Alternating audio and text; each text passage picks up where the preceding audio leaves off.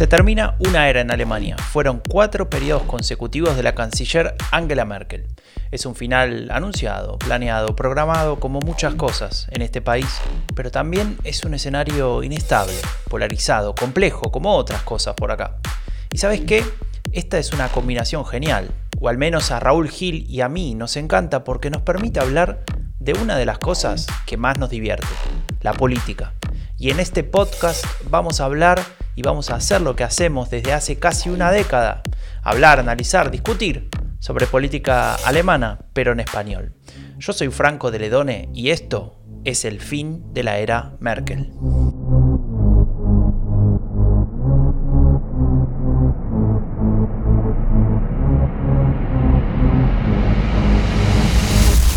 Buenos días eh, para todas, para todos. Este es el episodio 42 del fin de la era Merkel. Falta menos de 100 días para que en Alemania se celebren las elecciones federales y tenemos mucho que comentar. Hoy vamos a hablar de campaña y bueno, Raúl, te doy la bienvenida. Feliz viernes para vos. Feliz viernes, Franco. Hoy he estado en el aeropuerto de Berlín, eh, que hicimos, le dedicamos un episodio y lo he conocido. No, no, en el nuevo, el Berlín Brandenburg, en el Billy Brandt. En el Billy Brandt, el que tardó más que las pirámides.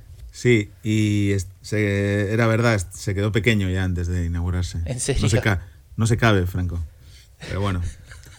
tengo que decir. Capaz que, por la distancia de Corona, ¿no? Bueno, sí, hay muchas colas porque ahora no dan tarjeta de embarque, hay que ir allí, presentar tus papeles y todo el mundo tiene que pasar por el mostrador de facturación. Eso, evidentemente, hace más difícil toda la logística. Pero es verdad que los pasillos se quedan pequeños, estamos unos pegados con otros y hay que decir, o sea, quiero decir también cosas buenas. La comunicación con la ciudad es espectacular. Eh, sales de, o sea, al lado de los mostradores hay unos ascensores y uno te lleva en dos plantas al S-Bahn, al tren, eh, a otro te lleva a los trenes regionales que también te pueden llevar a la ciudad y otro te lleva a un, a un tren directo que va desde el aeropuerto a la, a la estación principal. O sea, bajando dos, dos eh, pisos, vamos, espectacular. Esa ¿Resumen que 20 minutos desde las desde, mira, desde, desde el aeropuerto hasta la estación principal son 25 en el directo ese. Está muy bien. bueno, ya te faltan solamente los vuelos a Buenos Aires directo y sos feliz. Sí, eso es lo que espero, que, los pongan. Pero bueno, yo creo que hasta que no pasemos esta pandemia no vas a empezar a hablar de eso. Así que nada. Pero bueno, eh, sí, vamos a hablar hoy de campaña sucia, Franco, porque la verdad es que llevamos tiempo nombrándolo de pasada. ¿Campaña sucia en Alemania? Sí, sí, campaña sucia en Alemania. Además, te lo decía, lo hablamos el otro día y te decía, me desmotiva bastante, ¿no? Porque mm, a mí, bueno, a los dos nos encanta analizar lo que pasa en la política alemana, pues también con esta manera que tenemos todos de hacerla, un poco más, eh, no sé, con otro tono, ¿no? No tan serio como, como algunos programas eh, muy serios, ¿no? Pero mm, a veces se quitan un poco las ganas cuando ves que el debate político no tiene nada que ver con, con, con lo que está pasando, ¿no? Con las ideas, con el otro día ponía yo un tuit que decía, eh, ¿has visto que en, Canadá ha habido casi 50 grados de, temperatura? Y le, contestaba al otro, sí, pero el, verbo que ha plagiado una parte de su libro, ¿no? Entonces es como, bueno, ese es el debate político que está habiendo en, Alemania y que está empobreciendo ¿no? la campaña, que está empobreciendo también la decisión de voto, porque mucha gente está tomando la decisión de voto en función de elementos de campaña sucia y que de alguna manera adultera el, eh, la campaña y el, el, resultado electoral también, ¿no? Es algo que venimos viendo desde hace tiempo, que en muchos países está sucediendo, que pensamos que en Alemania no iba a suceder por razones que luego vamos a ir viendo durante el episodio, pero que también está sucediendo, ¿no? Y, y la estamos viviendo episodios de campaña sucia por, eh, por varias razones. Una, por la irrupción en su momento de Annalena Baerbock, una mujer joven, y el ascenso de los verdes en las encuestas, ¿no? Es verdad que ahora han bajado, vamos a ver también por qué el miedo también en el establishment alemán y la parte más conservadora y racionaria de la sociedad a un gobierno de los verdes, refrendado por, por los datos sobre clima de cambio en Alemania que, que me comentabas esta mañana. Sí, ese es un dato que me pareció súper interesante. Salió publicado hace unas horas en, el, en la empresa Infratest que, que es una de las que tomamos de referencia para, para cuando miramos datos de encuestas. Y es interesante porque compara eh, los resultados de una pregunta respecto de el interés sobre un cambio en Alemania, ¿no? Eh, y compara lo que se respondió hace cuatro años, 2017, es decir, antes de la, de la elección anterior, y, la, y ahora, ¿no? Es decir, eh, mismo, mismo momento, de alguna manera, momento histórico. Y la diferencia es grande entre los que piensan que hace falta un cambio profundo, un cambio importante en Alemania, eh, cuenta un tercio de la población, poco más, el 34%, son 15 puntos por encima que hace cuatro años. Es decir, prácticamente duplica el valor eh, de hace cuatro años. La mayoría sigue siendo obviamente la que piensa que solamente hace falta algunos cambios, ¿no? ese número es de actualmente del 57%, pero son 11 puntos menos que la última vez, ¿no? Que estaba en dos tercios. Entonces, ese, ese cambio tiene, digamos, se refleja en el crecimiento de, la primera categoría que mencionaba, y solamente el 7% piensa que está todo bien como es, ¿no? Es decir, que en general podríamos decir que el 90, más del 90% de la población quiere un cambio, aunque en diferentes medidas, y llama mucho la atención la que piensa en que hace falta un verdadero cambio, ¿no? Esto tiene que ver con cosas que ya hablamos muchas veces. Eh, la, extensa, el extenso periodo de Angela Merkel como canciller, que más allá de las buenas valoraciones que pueda tener, es mucho tiempo. Eh, el tiempo de su partido, obviamente también al frente del gobierno federal. El tiempo de gran coalición, que es un poco menor al de Merkel, pero que es largo, ¿no? Son 12 de esos 16 años con, gobernando junto a los dos partidos mayoritarios. Y eh, en general esa sensación de cambio en la agenda, en los desafíos, ¿no? Más allá de la pandemia, veníamos viendo antes de la pandemia y empezamos a ver de a poco eh, ahora nuevamente que, por ejemplo, la agenda del clima, la agenda de la crisis climática, eh, es mucho más relevante eh, actualmente y es una agenda que la gente sabe que demanda cambios, ¿no? Más allá de que a uno le pueda gustar menos o más, demanda cambios y bueno, de alguna manera eso explica esta, esta, estos cambios en, en esta pregunta de, de Infratestimap que, que, te comentaba. Esto que decías de que la CEU lleva muchos años, eh, me recordaba una conversación entre Marcus Lanz y Armin Lasset de hace unos meses en el programa de, de Marcus Lanz, eh, que decía Armin Lasset, el país está en un momento, en un momento malo, ¿no? En y le decía Marcus Lanz, pero ¿quién ha gobernado los últimos 16 años? Y, decía Lasset, bueno, eso no tiene que ver. Decía, no tiene que ver. Es impresionante, la verdad es que es buenísimo, me he acordado eso porque además lo he visto repetido en Twitter en estos días. Y, sí, lo del, lo del clima de cambio es, eh, pues los datos son, son pues muy relevantes y es encaja ¿no? con lo que venimos diciendo desde hace tiempo de que había, es verdad, y que sigue habiendo un anhelo de cambio en Alemania.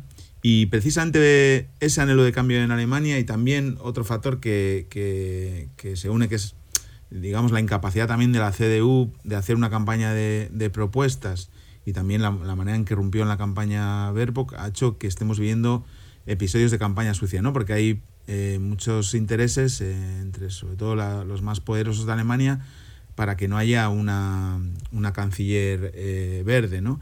Y sí, convengamos que un partido de centro derecha, perdón la interrupción, pero le cuesta representar una agenda de cambio, ¿no? Porque teóricamente son los defensores del status quo, ¿no? Y así Así debe ser, para eso existe ese tipo de partidos, ¿no? Claro, claro, es precisamente lo que dijo ella cuando se presentó, para defender el status quo están otros. Y el otro día, el último episodio, en el 41, hablamos ¿no? del programa del partido del status quo en Alemania, el que viene a mantener lo que hay y sí, hacer pequeños, eh, pequeños cambios, pero no un cambio como el que mucha gente está pidiendo en, Alemania. ¿no? Y le preguntaban a raíz de este tema de la campaña sucia al, político, al politólogo Benjamin Höhne, en la HDF, en la televisión pública alemana, eh, y él decía, que es algo que también hemos dicho aquí mucho, que las campañas negativas no son bien recibidas en Alemania, ¿no? cada vez que los partidos han atrevido a hacer este tipo de avances, avances o este tipo de acciones, pues para mí no es un avance, en el pasado han, se ha experimentado rápidamente una, una protesta por parte del público, ¿no? que no va bien con ningún grupo de votantes. Pero también matizaba y esto es algo que ha pasado en otros países, que la irrupción de la ultraderecha de AFD y su manera de hacer política han cambiado algo, ¿no? Porque la ultraderecha no tiene problemas para romper tabúes y pasarse de la raya, ¿no? Ya hemos dicho muchas veces las declaraciones, ¿no? Y luego sumaba el embrutecimiento de la cultura política en las redes sociales, ¿no? Donde se habla de los políticos de una manera completamente diferente, ¿no? Y, pero bueno, también le preguntaban por el límite, ¿no? Porque mm, lo estamos viendo, o sea, Em, estamos viendo que hay esa campaña sucia y estamos viendo que es eficaz. hay que, hay que, porque están consiguiendo lo que se proponían, que es que los verdes eh, bajen en las encuestas. Es verdad que no solo es eh, a raíz de esa, de esa, campaña sucia, sino también de errores no forzados, de los que hablaremos. Hay que separar, ¿no? Sí. Eh, los errores que han cometido los verdes, especialmente su candidata desde que fue elegida, en relación a su currículum, al tema de los ingresos extra, ahora también un poco este tema del, del libro o algunas declaraciones que no midió con lo que es la campaña sucia. O sea, una parte es algo que es atribuye, atribuible solo a los verdes y otra parte es algo que, eh, que alguien está organizando de manera eh, colectiva o individual, pero están organizándose acciones de campaña sucia. Yo creo que parte de la campaña sucia también está teniendo éxito porque previamente hubo esos errores ¿no? de Verbock. Eh, si en su momento ella tuvo un problema con el currículum porque puso alguna cosa que no estaba del todo correcta, pues es más creíble ahora lo del tema del libro, ¿no? Lo de que hay un plagio, que en realidad ni siquiera lo es, pero bueno. Es ahí... Sí, sí, la, la, cuestión es como decís vos, ¿no? Si preparas el terreno para que puedan de alguna manera uh -huh. funcionar ciertos rumores o ciertas claro. acusaciones, más uh -huh. o menos ciertas, más o menos veraces, más o menos verosímiles, bueno, eh, está también en, en, ese, de alguna manera en, en, en esa incapacidad, ¿no? De estar bien preparado. Y tiene claro. que ver, lo, lo, hablábamos también hace unos días, ¿no? Tal vez con algún nivel de, de amateurismo, ¿no? En, en, cierta manera de este partido. Que bueno, es la primera vez que se postula a canciller, sí. eso ya lo hemos dicho también. Eso lo vamos a ver después también, cómo están reaccionando y yo creo que podrían hacerlo de otra manera. Y, y bueno, él decía, el, el, politólogo, volviendo a le preguntaban dónde está el límite, ¿no? Que decía que tienen que mantener unas mínimas formas y que si se pasan de la raya o atentan contra el buen gusto político o si violan algún tabú, en, en, Alemania, por ejemplo, puede ser el tema del antisemitismo, que es algo que no se puede tocar, o incluso pueden ser eh, acabar siendo relevantes desde el punto de vista penal, ¿no? que sea un delito el que se cometa ¿no? Uh -huh. eh, contra la integridad también eh, de una persona. ¿no? Y él dice que tiene claro que lo que está pasando con Verbo, que es campaña negativa, y que de, y que de ella participan y se aprovechan sus rivales políticos, ¿no? Y que el hecho de que sea mujer genera más reacciones de este tipo, ¿no? Y hemos visto, las hemos contado eh, aquí, las has contado tú muchas veces, ejemplos de campaña sucia contra Verbo, que es obvio que está afectando a su campaña y no solo a eso, está afectando a la manera en que ella habla y se expresa y hace campaña, ¿no? Eh, uh -huh. Eh, hoy lo comentaba en esta buena entrevista ayer en un programa y está, se, se, le veía mucho más insegura que al principio porque tiene miedo a meter la pata o a que vuelva algún episodio de ese tipo, ¿no? Sí, Entonces... sí, y el clima es perjudicial, ¿no? Lo vamos a hablar en un rato, pero es perjudicial uh -huh. en todo sentido porque al fin y al cabo te puede gustar más o menos Baerbock, pero no deja de ser una de las dirigentes políticas más importantes del país, así como lo es Amin Laschet o Olaf Scholz, ¿no? Entonces, claro. eh, en función de una campaña negativa, destruir una imagen, ¿no? Y convertir a un cuadro político que puede aportar a Alemania en algo que, que tal vez de alguna manera eh, se vuelve inseguro, se vuelve incómodo, se vuelve incapaz de expresar lo que quiere y tiene que expresar, bueno, eso perjudica a Alemania al fin y al cabo y, y de ahí alguna de las consecuencias negativas de llevar adelante un, una campaña de este tipo. Pero Raúl, eh, pasemos, vayamos un poco más allá, ¿no? Estamos hablando del principio de campaña sucia, de campaña negativa, uh -huh. etcétera. Uh -huh. Capaz que vos con tu experiencia de consultor político intergaláctico eh, de cientos de años nos puedes explicar sí. Eh, sí. qué es concretamente una campaña uh -huh. sucia, para qué sirve. ¿Puedes dar algún ejemplo, tal vez? Sí, pues mira, como llevo muchísimos años, cientos como dices, me acuerdo del año 1800, 1828. Ah, mira si, te puedes, si, si, te puedes situar ahí, eh, a un candidato del Partido Demócrata en Estados Unidos, Andrew Jackson, que luego fue el séptimo presidente de los Estados Unidos, le llamaron bígamo y caníbal ¿eh? en el año 1828. También dijeron o propagaron que su madre era prostituta. Obviamente ninguna bueno, en ninguna de las de lo que decían era verdad, uh -huh. pero todas esas eh, ideas sobre él se imprimían en, en, una cosa que se conocía como folletos de ataúd, ¿no?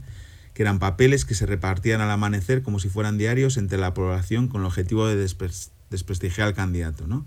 Y eso fue el nacimiento de lo que llamamos campaña sucia, en 1828. ¿no? Imagínate, entonces obviamente no había redes sociales, y repartían unos folletos eh, con estos eh, mensajes sobre el candidato, no sobre lo que propone, sino sobre el candidato, ¿no? Y, ahí está la clave, ¿no? Es tratar de vencer al rival político mediante el engaño y la manipulación también de la sociedad, pero haciendo referencia sobre todo a cosas suyas más personales, ¿no? O, puede ser también sobre propuestas, ¿no? Cuando, por ejemplo, de Annalena que decía que iba a quitar la, la pensión de viudedad, ¿no?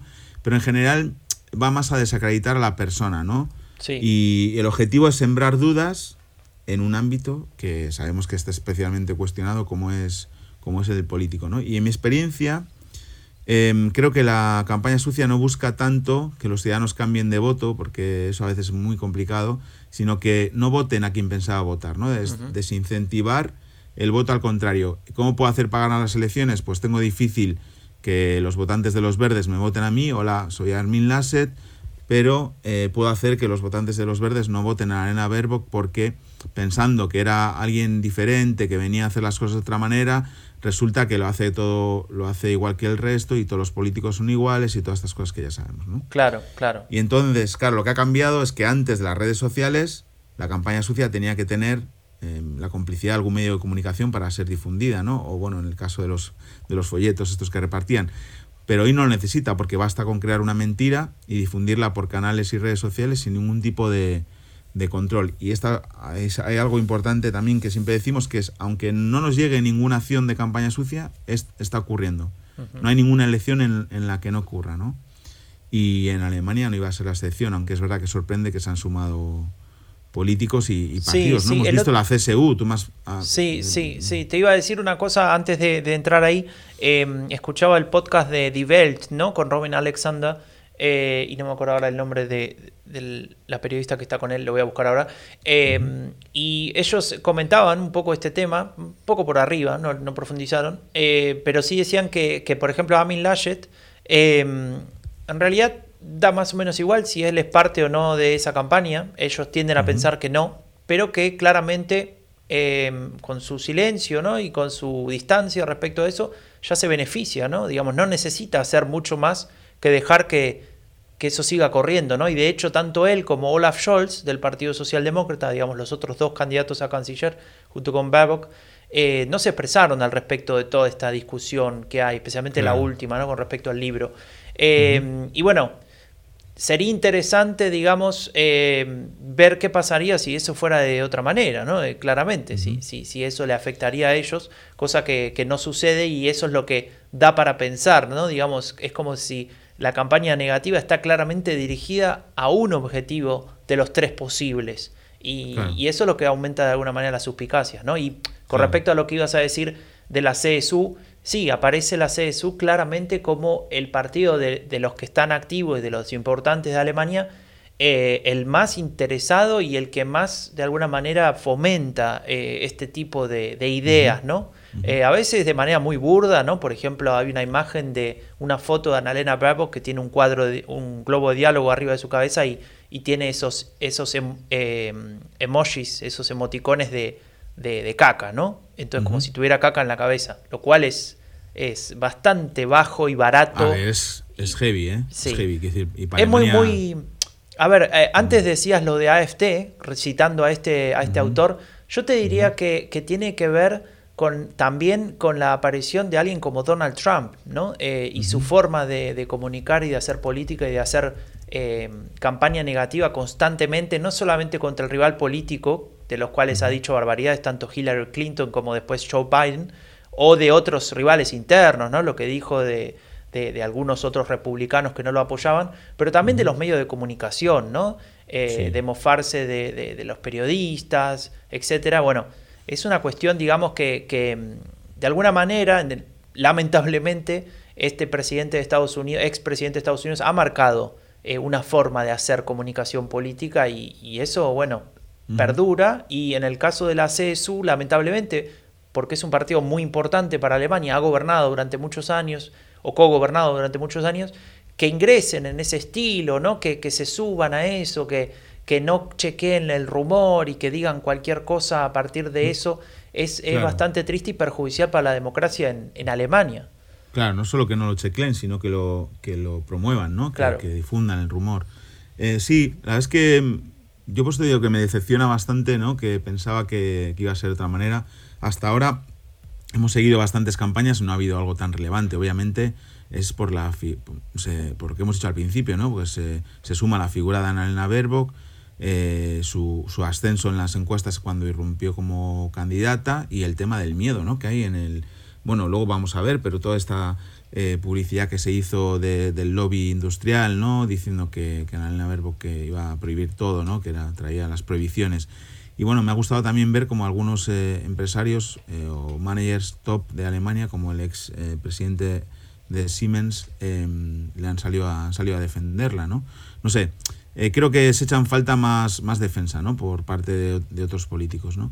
Y bueno, eh, hay muchos ejemplos en sucia, ¿no? Pues eh, me he acordado cuando estábamos pensando en, el, en este programa, en este episodio, que por ejemplo en la última campaña de Ecuador había incluso hashtags en Twitter promovidos por los equipos de los dos candidatos dedicados solo a campaña sucia, ¿no? O sea, ya o, institucional, ¿no? Oficial. O me he acordado de la campaña catalana cuando un tuitero vinculado, con muchos seguidores, vinculado a la ultraderecha en España, eh, mm, sacó un documento falsificado por el cual el ministro de Sanidad y candidato de los socialistas catalanes se había vacunado cuando no le tocaba. Eh, luego fue a juicio eso y fue, fue condenado el tuitero, pero mucho después de las elecciones. O sea, eh, la mancha sobre el candidato y sobre las elecciones ya estaba hecha. Eso es lo que pasa muchas veces, ¿no? Que uno se, se la juega ahí eh, en el límite de lo, de lo delictivo, pero bueno, eh, cuenta con que no se va a resolver antes de las elecciones y bueno, consigue su, su objetivo, ¿no? Sí, bueno, y todo, digamos, todo esto que estamos hablando genera consecuencias, ¿no? Algunas ya las hemos mencionado al pasar, pero, pero creo que, que, podríamos poner de alguna manera el foco en eso.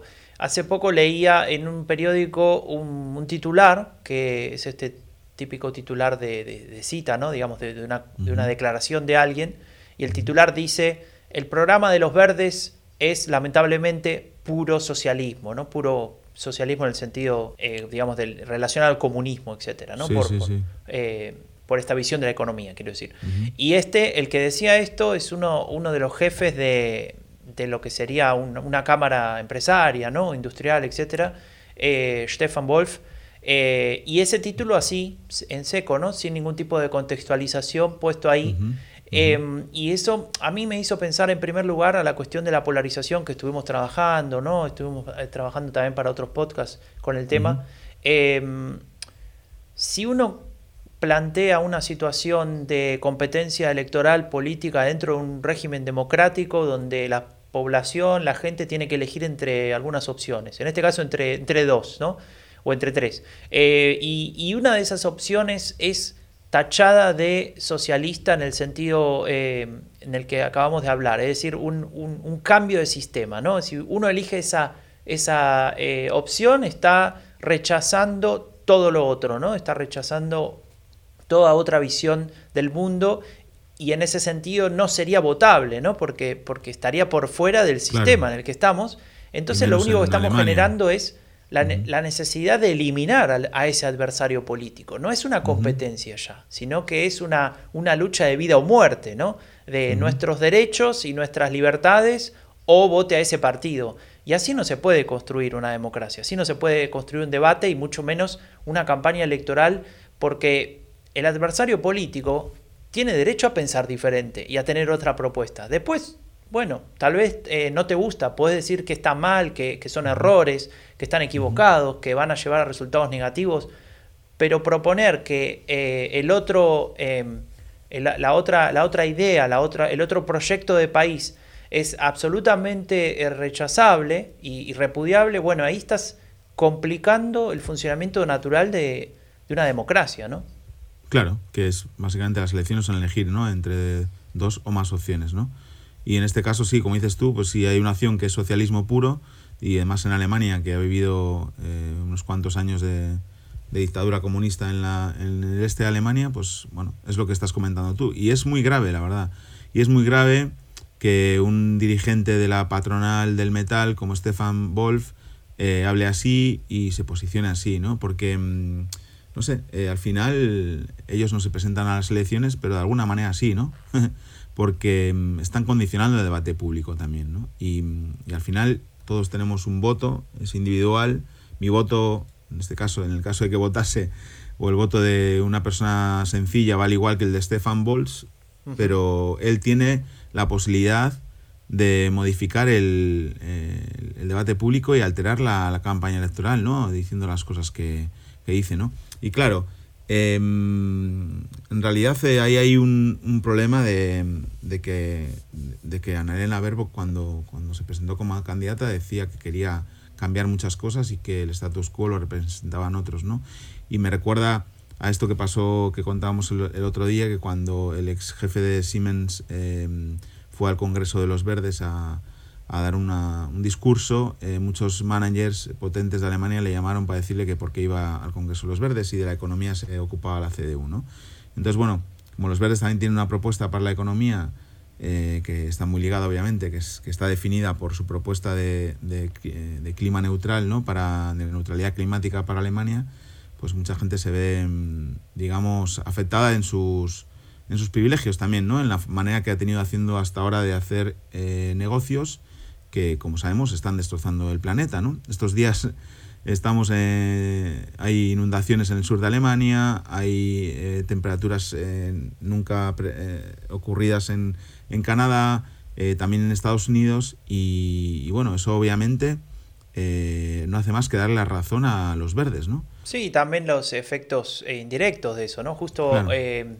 hace un momento hablábamos con, con David Guerra, ¿no? Que nos decía eh, cómo es la conexión entre, entre este tema de la crisis climática y, por ejemplo, la inmigración, ¿no? Y claramente, si uh -huh. se destruyen los recursos naturales y la capacidad de, de, de vivir uh -huh. en otros lugares, la gente se, se moviliza, ¿no? Entonces, eh, claro. en, en, algún sentido, por ejemplo, en África, eh, el efecto de la crisis climática tal vez no lo vemos cada día porque los diarios no lo imprimen, no lo comentan en profundidad uh -huh. cada vez, pero sí que existe y eso también potencia... Claro la, esta situación que, que, justamente para muchos es, es una, una, cuestión complicada ¿no? en, uh -huh. en, estos países. Entonces, claro. a ver, eh, para Pero ir... No estamos, a, no sí. estamos hablando de esto en Alemania, Franco, no se está hablando de esto, se está hablando de... Llevamos una semana hablando de que un bloguero austriaco ha dicho que Annalena Baerbock ha plagiado claro. en su libro y el plagio es que ha, ha pillado una parte del programa de los verdes y lo ha puesto ahí y en otra cosa ha citado no sé qué cosa de la Bundeszentrale für politische Bildung, o sea, cosas que ni siquiera son relevantes. A ver, no es una tesis, ¿no? Donde tiene que haber reglas, es un libro no, no, para hacer campaña claro, electoral, claro, para empezar. Claro, uh -huh. Entonces, mezclar eso con la idea de los plagios de tesis que han existido en uh -huh. partidos como la CDU y el SPD, en muchos casos, eh, ya nos contará el amigo que hace mucho que no lo vemos, ¿no? A don uh -huh. eh, doctor Fausto. Pero bueno, en algún momento haremos ese episodio de plagios. Pero en principio, mm. digamos, eh, no es lo mismo. No es lo mismo. Entonces, eso que vos planteás es, es la gran pregunta, ¿no? ¿Cuáles mm. son los problemas de Alemania? ¿Un claro. libro medio mal hecho? Sí. ¿O la crisis climática? Sí, o, el, o, el, o, todavía la pandemia, ¿no? Obviamente. O la pandemia, y, o, la, claro. o, el, o, la energía eh, que Alemania no, no tiene y tiene que importar. O la, la desigualdad social eh, uh -huh. o las diferencias entre el este y el oeste, uh -huh. o el Rex extremismus, ahí lo dije en alemán, claro. el extremismo de derecha que mata sí. gente, incluso líderes de la CDU por la espalda uh -huh. con un tiro en la cabeza. Eh, no sé. Perdón que me, haya, me voy, me voy, me voy. Pero... No, pero es verdad, pero es verdad, porque eh, qué casual es también que se está hablando de este libro cuando Armin Lasset esta semana eh, ha aprobado en el gobierno de Nordrhein-Westfalen pues, eh, una normativa que la verdad se dificulta bastante la, el avance de la, de la, energía eólica, ¿no? Entonces, bueno, no sé. Si eso me da pie para, para el... Ahora, ahora avanzamos con eso, ¿no? Pero digo, uh -huh. eh, la reacción de los verdes, en lugar de trabajar esos temas, digamos, ya viéndolo desde el punto de vista de la estrategia política y comunicacional, en lugar de decir, bueno, miren esta, esta acción, ¿no? Nosotros trabajamos para justamente una agenda diferente a la de Amin Laschet, miren esta decisión, etcétera, que hacían decían por las redes, no, pero él también hizo una vez una copia de un eslogan, no sé quién. O sea, igualándose sí. en la charla como nene claro. de, de, jardín Ese de infantes. El, eso es el problema y lo vamos a ver luego cuando hablemos de cómo... Claro, no me quería adelantar, te quería no, hacer otra es... pregunta, Raúl. Sí. Vos que uh -huh. tenés experiencia en gobiernos, uh -huh. etcétera. Uh -huh. Si el nivel de virulencia de estos ataques es tan amplio y tan grande y algunos partidos por omisión o por acción, como veíamos los ejemplos antes, se suman a esto, ¿cuáles son las posibilidades de que el diálogo a la hora de formar una coalición sea lo, sea tan complicado que sea difícil formar gobierno posteriormente, porque por lo que venimos hablando y lo que marcan las encuestas, claramente eh, va a haber una negociación entre la CDU, la CSU, que es este partido que se suma a, estas críticas y a, estos rumores y a estos ataques a, a iba a decir Angela Merkel, a Annalena Baerbock, y los verdes, ¿no? Esos, esos tres partidos se tienen que sentar a una mesa a negociar posiblemente el próximo gobierno. ¿Se puede negociar después de que me dijiste lo que me dijiste, digamos, dicho en muy argentino?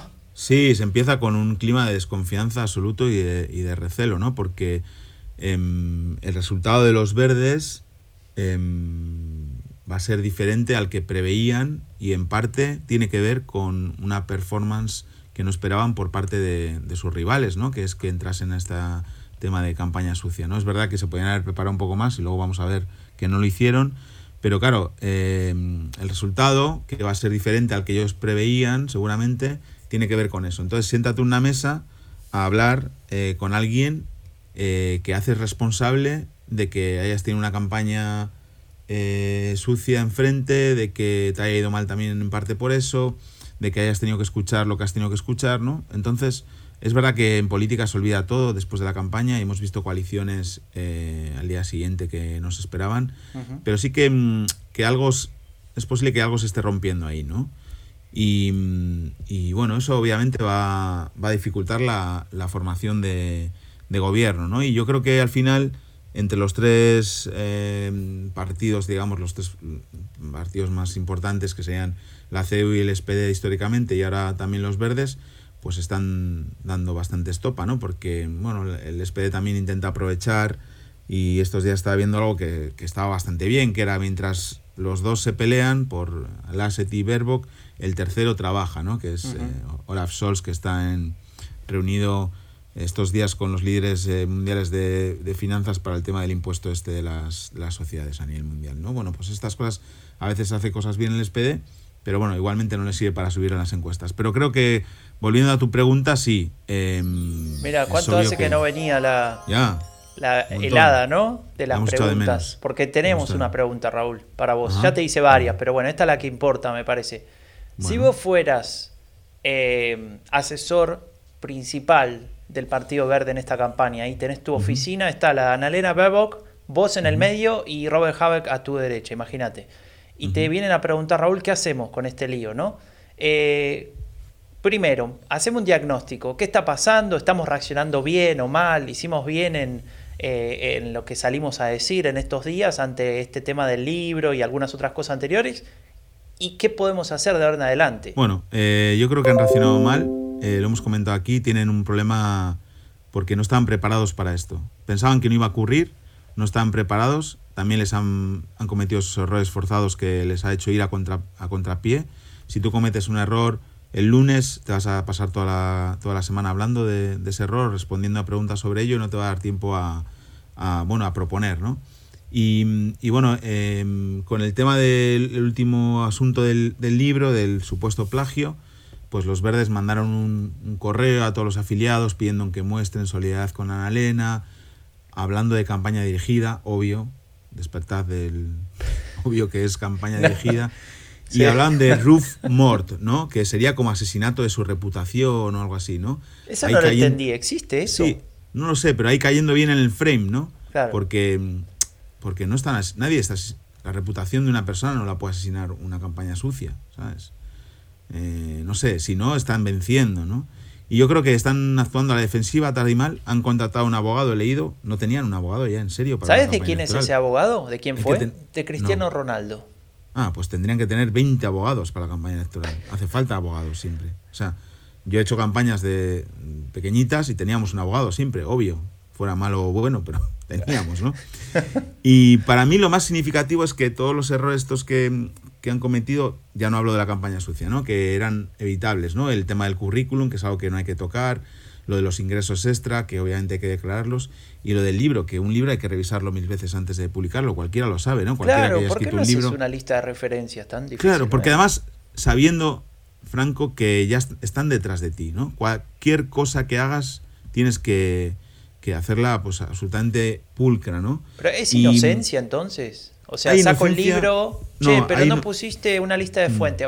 pero ¿quién va a decir algo? No pasa nada. Hay, hay inocencia, creo que están superados también por los acontecimientos y no tienen suficiente equipo para resolver todo esto. Bueno, pero hay una editorial, ¿no? Que publicó el libro y puede decir, no, para vamos a mirar esto. Eso sí es cierto. Sí, eso es cierto, sí.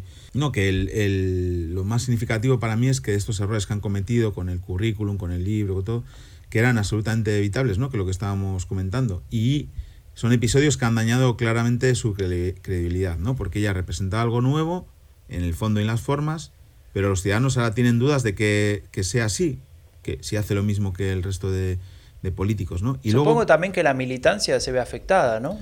Claro, eh, claro, porque imagínate, venían de, de esa irrupción, ¿no? Con llegando tan alto en las encuestas y todo el mundo. Y de repente pasan estos episodios que va uno detrás de otro y no hemos tenido una semana tranquila con ellos, ¿no? Y hay una cosa que me llama la atención, ¿no? Que, que, siempre le hemos presentado, o se ha presentado, o los verdes le han presentado, o los medios, como una persona muy meticulosa y perfeccionista, ¿no? Y estos episodios de cosas de revisar cosas eh, nos dicen lo contrario, ¿no? Es extraño.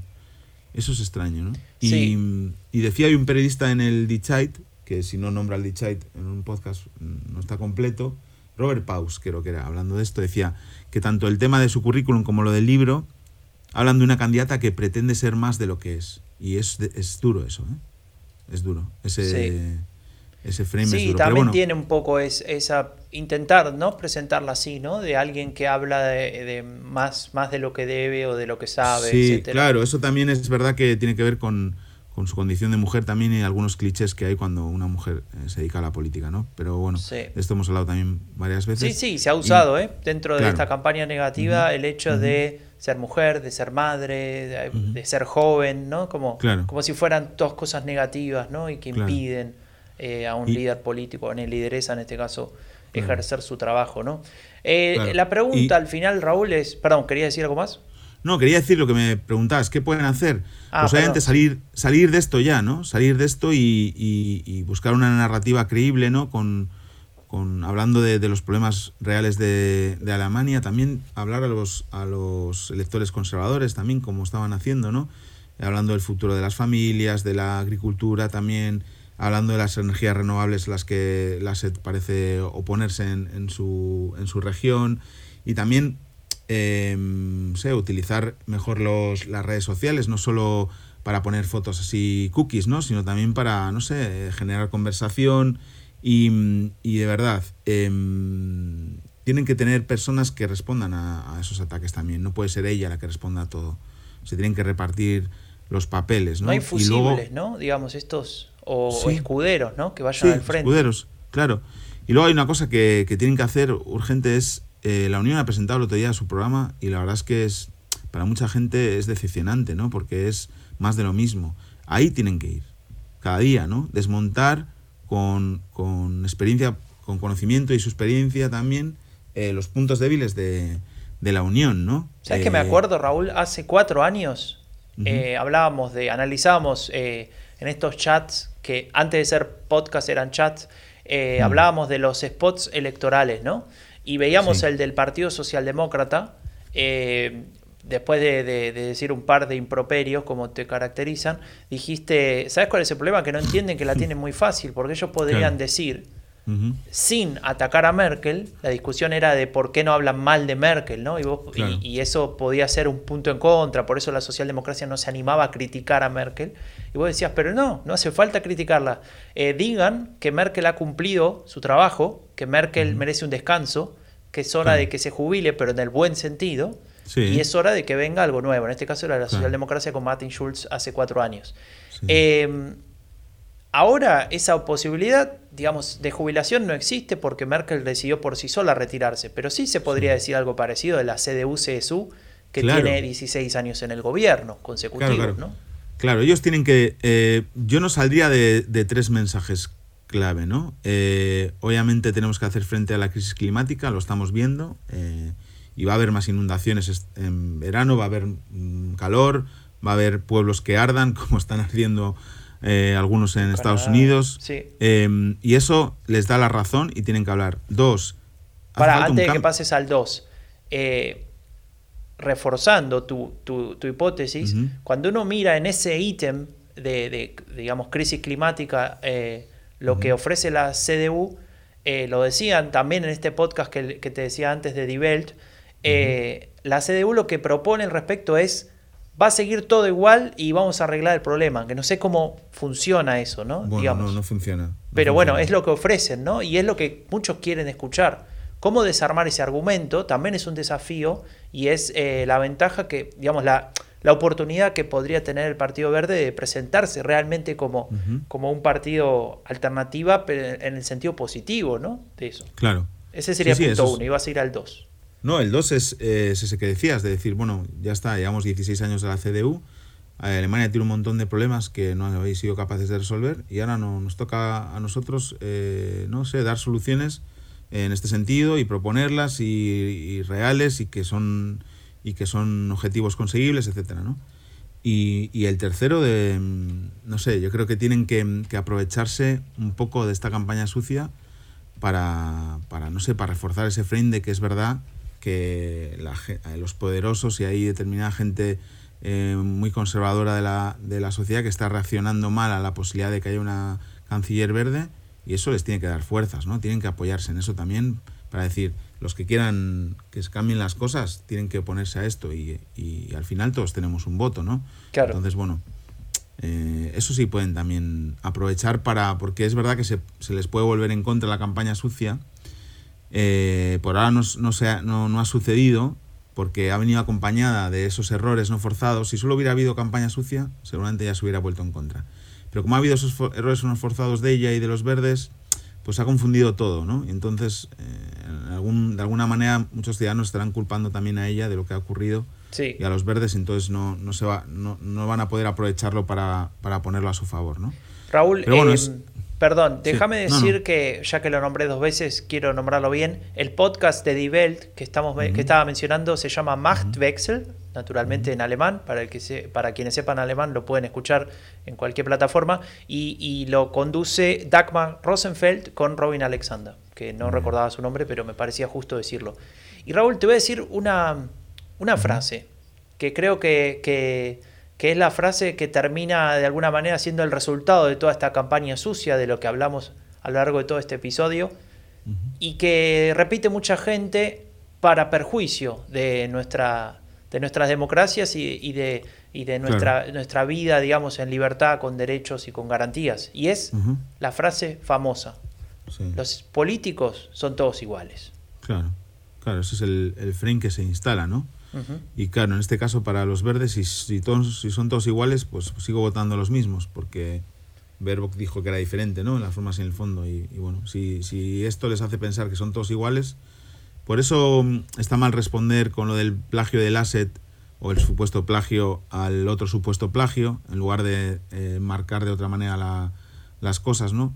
y, y, eso al final es verdad que perjudica eh, también a los partidos nuevos porque mm, se supone que vienen a regenerar la democracia, no a hacer las cosas de otra manera. Estamos hablando de que el 75% de los casos de corrupción que ha habido en Alemania en los últimos años tienen que ver con la CDU y la CSU. Em, y muy pocos, obviamente, con los verdes. Y eso que los verdes también gobiernan un montón de estados eh, federados alemanes, ¿no? Y bueno, pero al final se, se instala la anécdota de lo del currículum, de estos ingresos extra que se le olvidó eh, informar al Parlamento, de ahora lo del plagio del libro, se, la, se instala la anécdota porque es muy fácil con el mundo en que vivimos, las redes sociales, y también porque hay medios como el Bill, hay que decirlo, como el Bill, que, ven, que vende 3 millones de periódicos eh, al día, y como el Dibel, que no vende tantos periódicos, pero bueno, tiene una influencia en el público conservador, que están a la gresca con Ana Baerbock. O sea, están todos los días con campaña sucia contra ella, ¿no? Y eso obviamente acaba erosionando, ¿no? Y no queremos excusar los errores cometidos y el hecho de que no estén sabiendo afrontar bien la solución a todo esto. Yo creo que están pagando un poco amateurismo, no están preparados, les falta personal, digamos, pensando en cómo salir de esta. Pero es obvio que hay detrás muchos intereses. O sea, el grupo Alex Springer, ¿no? Se llama el del... Sí, Axel. Axel Springer, perdón. Alex es el, el gobernador de Buenos Aires. Eh, sí, es eh, igual que hace unos años no, hablaban tampoco, es Axel también. Axel, vale, pues nada. Está cerrado, Raúl. Alex, y Cristina era un grupo de música en España, por decir algo. igual que, este grupo, el Bild, dijo las barbaridades que dijo de Greta Thunberg en, su momento, ¿no? Porque se dijeron muchas barbaridades, ¿no? Eh, de, esta niña, ¿no? Que, es activista por, por, el clima, ¿no? Pues cómo no iban a cómo no iban a hacerlo de una de una mujer de 40 años que podía convertirse y todavía puede convertirse en canciller de Alemania, ¿no? Bueno, pues sí, sí, sí. Pero esto es algo que cuando los verdes hicieron el, el DAFO de campaña tenía que estar ahí en amenazas, ¿no? Claro. Y no estaba en la casilla de amenazas, porque si hubiera estado en la casilla de amenazas tendrían una estrategia para para convertirla, ¿no? Sí, sí, o tal vez, como decíamos antes, pecaron de inocentes, diciendo, bueno, no, pero con esto no se van a meter, ¿no? Y bueno. Sí, con todo se van a meter. En una campaña de verdad, y cada vez más, eh, hay que tener todo previsto, todo lo más loco. Tienes que tener en, el equipo campaña un loco o una loca que esté pensando en lo peor que pueda pasar, y eso va a ocurrir también. Sí. Sí. Y eso va a ocurrir. Raúl, eh, antes de cerrar, déjame decirte que yo siempre cuando grabamos el episodio tengo abierto una plantilla de Excel, una planilla de Excel que es una barbaridad de lo buena que está, eh, que se llama Valen in Deutschland. Eh, ah, está de libre acceso, cualquiera puede ingresar, la dejamos después en la descripción para que quiera entrar. Y en este momento están cargando en vivo resultados de una encuesta publicada hoy de YouGov eh, que dice que la CDU vuelve a tener 30%, la, los verdes 19% y la socialdemocracia 15%. Es decir, que la diferencia es la más alta, o la más grande, mejor dicho, desde, desde, la, desde inicios de año, ¿no? cuando la pandemia todavía le daba buenos resultados a la CDU, de 11 puntos, por primera vez en muchísimo tiempo. Bueno, para dejar el último dato. Quedan 100, menos de 100 días, Franco. Y así estamos. Y así estamos. Y bueno, yo creo que que se va a ir eh, acortando esa distancia, pero los verdes van a tener que cambiar un poco de actitud y de estrategia para ello. Con esto cerramos el episodio 42 del fin de la era Merkel. Nos vemos en una semana. Muchas gracias por estar ahí, por los mensajes, por el feedback. Recuerden que eh, pueden suscribirse en Spotify y en todas las plataformas de podcast porque estamos en cada una de ellas. Si pueden nos dejan una buena valoración. Cuídense mucho y nos vemos el viernes que viene. El fin de la era Merkel es un podcast producido por Rombo Podcast con la colaboración de Agenda Pública. Si querés saber más sobre la política alemana en español, visita eleccionesenalemania.com o seguinos en Twitter.